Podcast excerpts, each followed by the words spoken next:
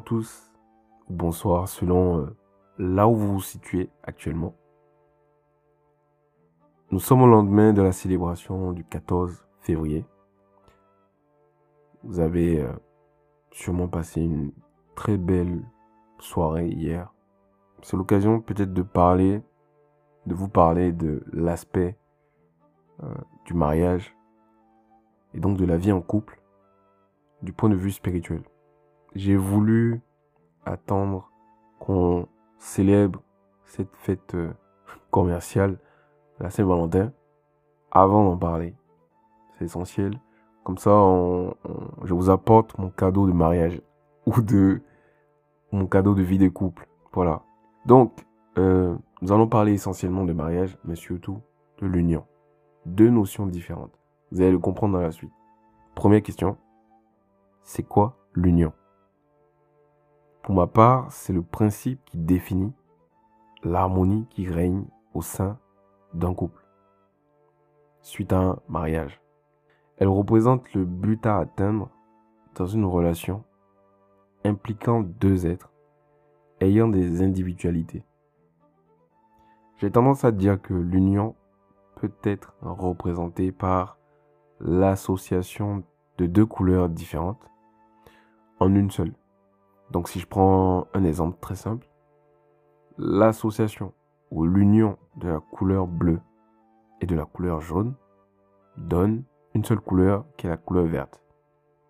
Contrairement au mariage, qui n'est que l'assemblage, harmonieux ou non, de deux couleurs différentes. Donc si je prends un exemple très simple, euh, imaginez que je porte un t-shirt jaune et un jean bleu. Donc je marie deux couleurs différentes. Et donc, place à la deuxième question. Le mariage, c'est quoi? Pour ma part, encore une fois, le mariage a un acte sacré ou non, consenti ou non par les deux partenaires, et qui a pour but de les lier autour d'une volonté commune. Dans notre cas d'espèce, c'est fonder une famille. Ce acte n'implique pas seulement ces deux personnes, mais un ensemble d'êtres en lien avec eux. On en parlera au fil des questions et vous verrez où je veux en venir. Troisième question. Quels sont les types de mariage existants Nous avons le mariage civil, le mariage spirituel et euh, d'autres types de mariage. Mais ce qui nous importe beaucoup plus euh, sur podcast spiritualité, c'est le mariage spirituel. Dans le mariage spirituel, on regroupe tout ce qui est euh, mariage religieux, mariage coutumier, comme euh, celui euh, qu'on fait dans nos traditions euh, en Afrique, la dot. Et également, un pacte, c'est un mariage, bien sûr. Puisqu'il vous lie. Il vous lie à soit un être invisible ou un être visible, donc votre partenaire. Et dans un mariage spirituel, on, fait appel à un serment, un échange de vœux évidemment. C'est pas si loin d'un pacte, parce que quand à l'église, par exemple, vous dites Je t'aimerai jusqu'à ce que la mort nous sépare, c'est un serment très fort. C'est donc un acte sacré que font les personnes concernées sous le couvert d'un égrégore ou d'un être euh, divin au-dessus d'eux, en qui ils vous dévotent. Et en qui ils attendent en retour une bénédiction pour euh, une vie de couple harmonieuse. Quatrième question. Comment comprendre la symbolique du mariage sur le plan spirituel? J'aime dire que le mariage est comme un contrat qui lie deux personnes jusqu'à son expiration. Ce contrat peut revêtir euh, différentes formes. Contrat financier, contrat administratif, contrat légal ou contrat spirituel. Et tout type de contrats qui peuvent euh, exister. Enfin, ce qui nous intéresse ici, c'est le contrat spirituel. Le mariage, sous son aspect spirituel, implique donc deux parties. Celui du marié et de la mariée. Enfin, des deux partenaires qui se marient. Pour ne pas euh, faire une distinction de homosexuel, hétérosexuel et tout ce que vous voulez. Les deux partenaires proviennent de différentes lignées de sang. Et donc, le mariage n'implique pas seulement eux en tant que personnes individuelles, mais eux en tant que euh, personnes appartenant à un groupe, à une communauté de sang, ou une lignée si vous voulez. En d'autres termes, en se mariant, ils marient indirectement leurs deux lignées ancestrales, qu'ils en aient conscience ou non. C'est d'ailleurs la raison pour laquelle leurs descendants auront pour ancêtres ceux de la lignée du premier partenaire et ceux de la lignée du deuxième partenaire. Et quand je parle d'implication de toute leur lignée, je parle de tout ce qui peut être karma transgénérationnel, bénédiction, malédiction, etc. Tout ce qui peut en découler. En découler. Quand on se réfère seulement au niveau des deux partenaires, en tant que être individuel, on dira que leurs âmes aussi devront s'unir pour le bien de leur couple. Quand je dis s'unir, ça ne veut pas dire que les deux âmes vont s'accoupler, non.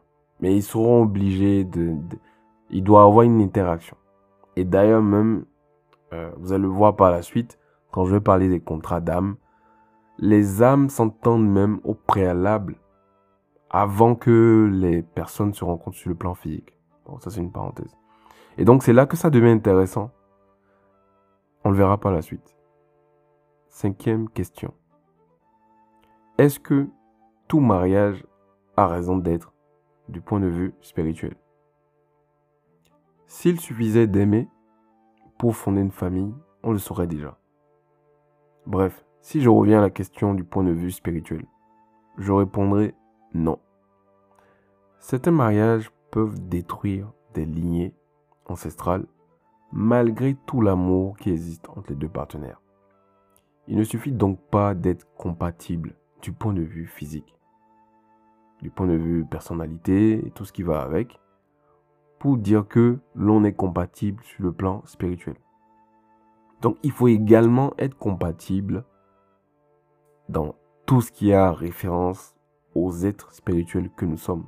Je vous rappelle que nous sommes avant tout des êtres spirituels qui avons juste revêtu un corps physique pour vivre une expérience terrestre. Bref, l'objectif du mariage est donc l'union sur tous les plans, y compris spirituel. Donc à travers notre, votre relation, on ne doit pas voir deux personnes différentes qui s'aiment, mais une seule entité, le couple. Votre couple, c'est une entité, un petit égrégore si je peux le dire ainsi. Maintenant, si on essaie de rentrer un peu plus dans les détails, je vous expliquerai plus amplement pourquoi j'ai dit non. En tant qu'âme, nous avons parcouru un certain cheminement dans nos vies antérieures. Nous venons sur Terre avec l'espoir de d'évoluer à travers nos actions et à travers les relations que nous allons nouer. Et oui, votre âme n'est pas venue se souiller ou traîner avec d'autres âmes qui vont le tirer vers le bas. Le, le, le truc est que certaines relations issues de nos mauvais choix, conscients ou inconscients, peuvent ramener à nous d'autres charges négatives ou blocages, si vous voulez, qui ne sont pas censés faire partie de ce que notre âme avait prévu comme expérience de vie sur Terre. Je m'explique. En tant que fils ou fille d'une certaine famille, vous portez en vous, à travers votre sang, la signature énergétique de vos ancêtres. Je me suis répété, mais c'est essentiel. Dans cette lignée ancestrale, il n'y a pas que de bonnes vibrations. Il y a des choses à travailler, des choses qui nécessitent d'être transmutées ou élevées vers les plans lumineux, si vous voulez. Je tiens à préciser avant de continuer que ce n'est pas parce que un individu a une aisance financière ou vient d'une famille, d'une famille aisée que tout est euh, aligné ou tout, tout est harmonieux dans ces lignées ancestrales. Non, ça n'a rien à voir. Vous vous doutez bien qu'un individu issu d'une famille qui a bâti sa richesse sur l'expropriation des terres d'une communauté sera riche, mais euh, sur le plan spirituel, ils auront un lourd karma à porter parce que ils ont bâti leur richesse sur des actions négatives. Ce n'est qu'un exemple. Bref, en tant que partenaire, vous ramenez donc toute la signature énergétique de vos lignées à votre second partenaire. Donc au sein de votre couple. Votre couple formant un petit champ énergétique. Un petit égrégore si vous voulez. Donc ce lien se crée d'abord au moment du mariage où vous décidez de vous unir, de partager ces, euh, liens-là, euh, enfin ces euh, différentes charges, bonnes ou mauvaises. Et par la suite, vous scellez et entretenez ces liens-là à travers vos relations sexuelles régulières. Et pour, et pour ceux qui ne savent pas l'impact de la sexualité sur le plan spirituel, je vous invite à aller écouter l'épisode sur l'énergie sexuelle. Il y a eu deux épisodes dessus, donc vous serez gavés. Je répète, ce n'est pas parce que vous vivez une vie de luxe avec votre partenaire qu'il n'y a pas de problème spirituel en dessous. On a souvent tendance à croire qu'il y a une corrélation entre l'aisance matérielle et le bien-être sur le plan spirituel. Ça, ça n'a rien à voir. C'est vrai que une bonne harmonie sur le plan spirituel peut vous amener une aisance matérielle ou non. En résumé, le choix du partenaire ne peut pas se faire uniquement sur la base de ce que vous éprouvez comme sentiment pour lui, car votre mariage implique des éléments bien au-delà de vos deux personnes. Sixième question. Comment se font les mariages dans la tradition africaine? Donc on parle de mariage coutumier, la dot si vous voulez. Je ne prétends pas connaître euh, toutes les traditions africaines, donc je parlerai de celles que je connais. Donc plus précisément euh, celle qui se fait dans euh, ma famille, à moi. Certains y retrouveront sûrement des similitudes. Alors, quand un homme ou une femme se décide à se lancer dans une relation sérieuse, je précise, sérieuse, pas un flirt ou juste, voilà, une vie de couple comme on le connaît déjà, il ou elle doit procéder à ce qu'on appelle la présentation des familles. C'est à l'homme, en tout cas dans notre famille, de se rendre chez la famille de sa future épouse. Au premier rendez-vous, il s'y rend seul pour rencontrer le père et la mère de sa future épouse. Il informe au préalable ses parents, c'est essentiel. Il va au rendez-vous avec un petit présent, je ne vous apprends rien, il faut quand même faire bonne impression. Hein On veut pas des crevards. On veut pas des crevards pour nos filles et tout. Ce rendez-vous sera essentiel pour installer une atmosphère de confiance aux yeux de la belle famille. Bien avant ce rendez-vous, il y a un truc spirituel qui se passe. Les parents consultent l'oracle pour savoir d'avance si ce futur mariage réserve de beaux présages aux jeunes couples ou aux futurs mariés. Et ça leur permet de prendre une décision stricte. Ils ont même pas, ils ne lésinent même pas sur le choix à faire. Donc, quand je parle d'oracle, je ne parle pas que du phare pour ceux qui sont issus des traditions Evé, Yoruba et Fon, mais de tout type, euh, de tout type d'art divinatoire lié aux traditions de vos, euh, de vos contrées, etc. Le but étant de vérifier la compatibilité des futurs mariés sur le plan de la personnalité, sur le plan karmique, sur le plan ancestral, etc. Je précise aussi que cette consultation doit se faire en principe des deux côtés. Chez la famille du, marié et euh, chez la famille de la mariée ou de, du second marié. Ce qu'il en ressortira sera décisif pour la bénédiction ou non des parents euh, en vue du mariage à venir. Si le résultat est positif, les parents des deux partenaires donneront leur accord. Si le résultat est négatif, les parents vont décider euh, de faire une troisième consultation, mais commune euh, ou collective si vous voulez, pour trancher. Sinon, ça peut créer des tensions, etc.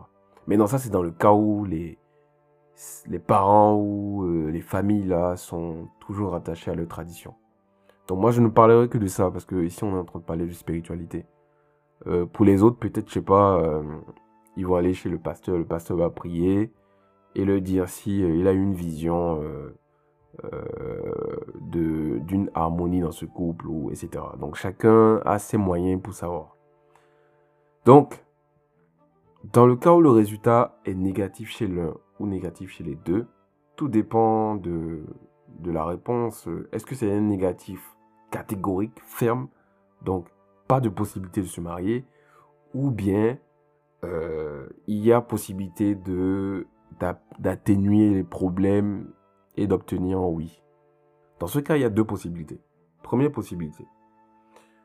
Ça, c'est dans le cas où, voilà, je parle, pour être précis, je parle du cas où les deux familles ont fait la consultation et que l'une des familles a trouvé un non et que ce n'est pas un non ferme, un non négatif. Donc, il peut y avoir deux possibilités dans ce cas-là. La première possibilité est que la troisième consultation, commune, collective, donne un oui.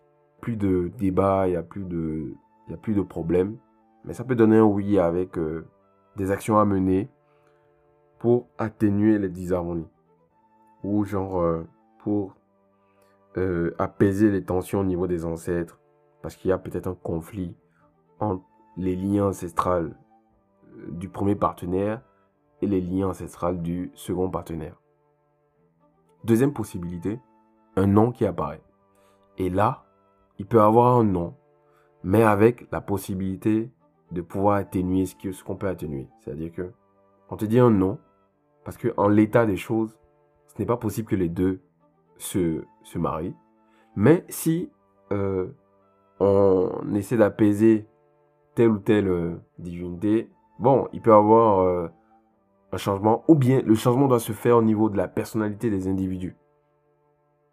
Et après, il peut y avoir aussi un autre nom, ferme, cette fois-ci.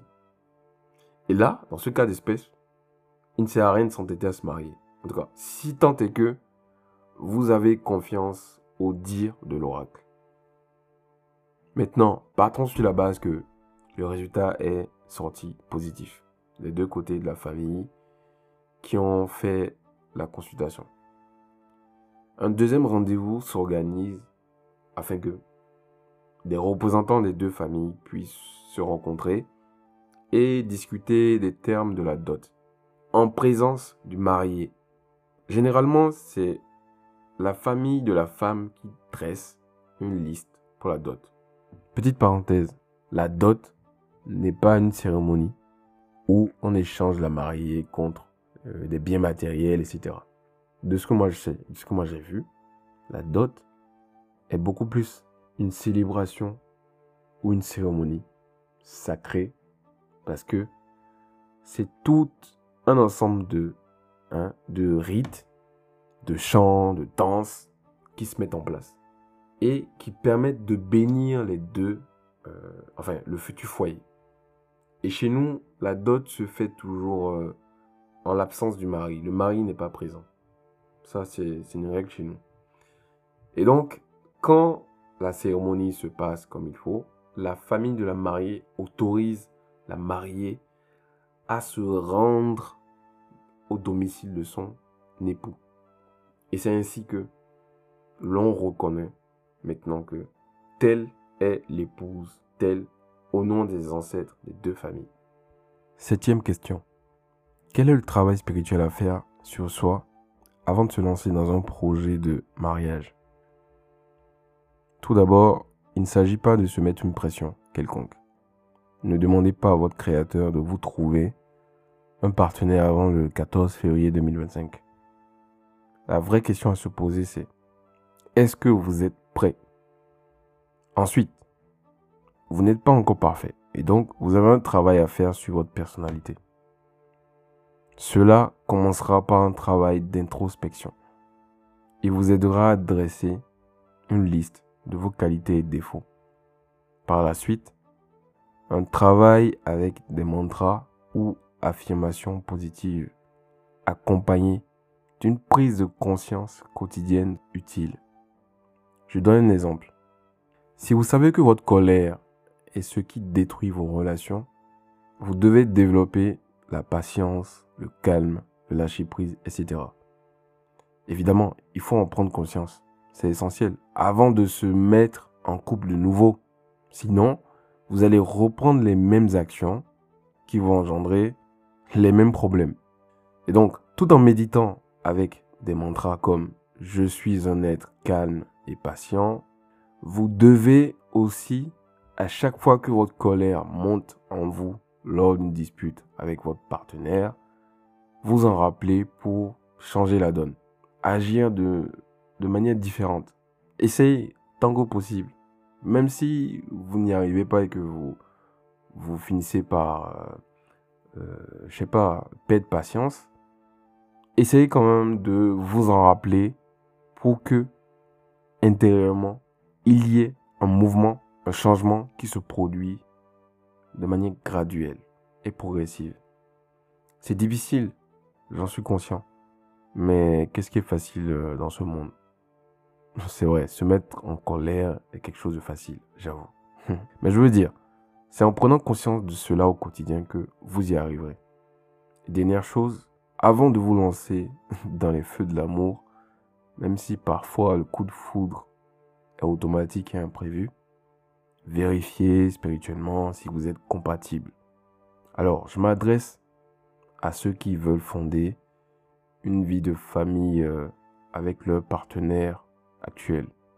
Huitième question. Est-il autorisé de faire des rituels pour maintenir son partenaire dans son foyer? Non. Et c'est catégorique. En termes vulgaires, on parlera de mettre son partenaire en bouteille. Dans le milieu ésotérique, on parlera de magie rose ou rituel de charme. Cette pratique viole la loi du libre arbitre. Ensuite, vous faites de votre partenaire un mouton ou une chèvre. Il ou elle n'a plus de conscience propre et vous faites souffrir son âme. Les répercussions peuvent aller jusqu'à la mort pour certains individus. Parce que, vous savez, euh, on vient tous de certaines liées familiales et nos protections ne sont pas les mêmes. Donc, tenter des choses sans avoir une connaissance de la personne que vous avez en face de vous, c'est comme un jeu de pile ou face. Ça peut marcher chez certains et ne pas marcher chez d'autres. Et vous risquez dans ce cas-là de vous confronter à des problèmes plus gravissimes que celles auxquelles vous vous attendez. Ça peut même aller jusqu'à la mort, comme je l'ai dit. Je vois beaucoup de prêtres traditionnels qui proposent ce genre de choses. C'est un signe qu'ils sont dans l'évolution. Il faudrait même arrêter d'aller chez eux, même pour des préoccupations qui n'ont rien à voir avec euh, ce type de rituel disharmonieux. Bref, si quelqu'un ne vous aime pas, laissez-le partir.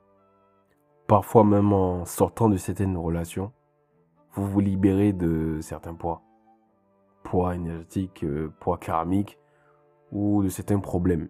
Ou bien c'est vous le problème aussi. Et vous libérez la personne de, vos problèmes. Voilà, donc euh, priez pour la personne et souhaitez-lui de trouver une personne qui correspond voilà, à, sa, à sa vibration. Neuvième question. Comment savoir si on a des contrats d'âme avec nos partenaires? La seule manière de le savoir est de faire une consultation spirituelle. Pour information, contrat d'âme n'a rien à voir avec les liens d'âme. Un contrat d'âme un serment que les âmes se font avant leur incarnation. J'ai parlé tout à l'heure de mariage en disant que Certaines âmes prévoient même de s'unir sur le plan physique durant une certaine période, courte, moyenne ou longue, afin de cheminer ensemble. C'est ce qu'on appelle les contrats d'âme. Et dans ce cas d'espèce, euh, les rencontres vont se faire, enfin, l'univers va un peu vous aider pour la rencontre parce que c'est quelque chose qui est prévu essentiel pour vous deux. Mais ça ne veut pas dire que forcément vous avez euh, un lien d'âme sœur ou de flamme jumelle, tout ce que vous voulez. Ça veut rien dire. C'est juste un contrat d'âme. Voilà. Et donc, ces âmes peuvent décider de s'unir physiquement pour donner, pour donner naissance à des enfants, puis rompre après.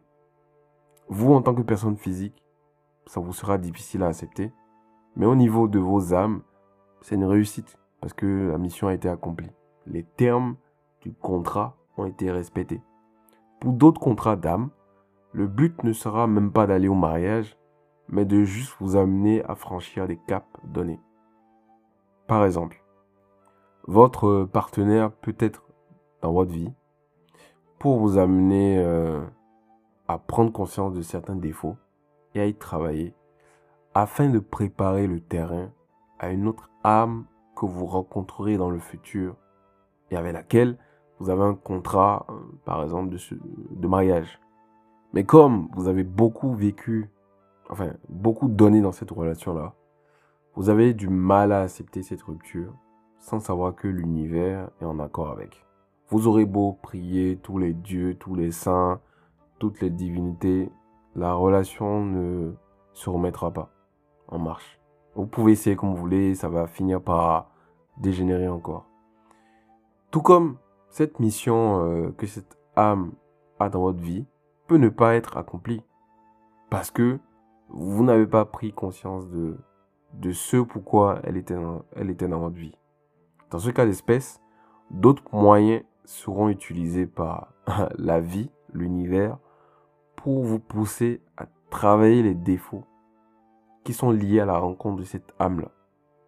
Et tant que ces défauts ne vont pas être travaillés, vous ne rencontrerez pas l'âme avec laquelle vous aviez signé un contrat de mariage, par exemple. Ces moyens euh, utilisés par la vie peuvent être très difficiles à supporter. C'est plus vous allez vous entêter, plus elle va vous donner des coups de bâton. Genre, euh, il y a des gens qui se disent, ouais, euh, pourquoi chaque fois avec les mecs ou les femmes, ça se passe toujours comme ça? Jamais ils se remettent en question, jamais ils se posent la question de savoir, est-ce que c'est moi le problème? C'est toujours les autres le problème, c'est toujours les autres qui ont fait ci, qui ont fait ça. Est-ce que c'est moi qui leur ai permis de le faire? Parce que des fois aussi, certaines choses peuvent vous arriver parce que vous permettez aux autres de le faire. Pas parce que euh, vous avez été quelqu'un de mauvais. Non, parce que vous avez consciemment ou inconsciemment permis aux gens d'accéder à votre espace émotionnel et de le faire. Dernière question.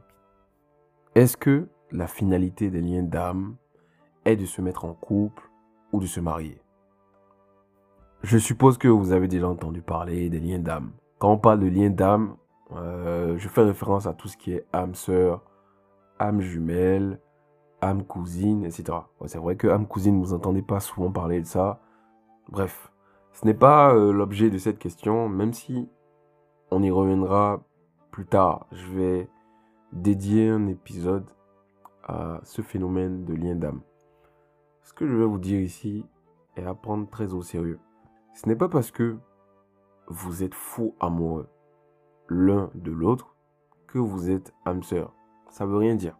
La seule manière de savoir si deux êtres ayant des âmes différentes ont un lien d'âme, c'est de vérifier sur le plan énergétique. Point final. Les sentiments. Ah, je l'aime trop. J'ai l'impression que lui et moi, on est euh, fait l'un pour l'autre. Ça, écoutez-moi, ça peut se faire avec tout type d'âme. Il suffit juste que vos deux âmes effectuent un travail donné qui font que, à cet instant précis, il y a une certaine harmonie au niveau de vos personnalités. Mais est-ce qu'au niveau spirituel, vous êtes en harmonie? C'est la question qu'il faut se poser. Est-ce qu'au niveau euh, du plan ancestral, il y a possibilité de s'unir? Il faut se poser la question. Donc, ce n'est pas parce que sur le plan de la personnalité, tout est ok que vous êtes forcément des âmes sœurs. Non. Et encore que vous pouvez avoir des liens d'âme qui n'ont rien à voir avec les âmes sœurs. Et dernière chose que je veux dire, vous pouvez même être des âmes sœurs et être deux mecs ou deux femmes. Est-ce à dire que vous allez forcément vous marier? Non. Donc, vos liens d'âme, vous ne les avez pas seulement avec des êtres du sexe opposé. Et c'est là qu'il faut réfléchir à quoi sert un lien d'âme. Un lien d'âme, en fait, la base, c'est parce que vous avez des êtres générateurs, donc des esprits qui vous ont généré, qui ont des liens communs. C'est juste ça. Quand ces esprits ont des liens communs, c'est que vos possibilités spirituelles aussi peuvent être mises ensemble pour faire quelque chose de grand pour la collectivité et pour votre bien-être, pour votre évolution. Donc le but principal d'un lien d'âme n'est pas de se marier ou de, de vivre une relation de couple, parce que ça c'est sur le plan physique ça. Vos âmes ont des centaines de réincarnations à faire. Ou plutôt 108 réincarnations. Pas des centaines, des dizaines de réincarnations à faire. Si vous pensez que à chaque fois qu'ils rencontrent une de leur âme ou ils rencontrent une âme avec qui ils ont un lien, il faut se mettre en couple. Écoutez, euh, vous limitez la vie ou l'expérience de votre âme à la vie de couple. Il y a des âmes qui peuvent décider dans cette vie de ne même pas se marier. Et ça ne veut pas dire que dans cette vie-là, ils n'ont pas rencontré des âmes avec qui ils ont des liens. Non? Vous voyez ce que je veux dire? Donc, prenez du recul par rapport à ces sujets-là et euh, sortez de cette, euh, je sais pas, vivez votre relation quoi. Certaines personnes qui vivent dans ces relations-là, où ils sont trop focalisés sur ah lui c'est sûr c'est mon âme jumelle, c'est mon âme sœur et tout. Vous savez ce qui se passe?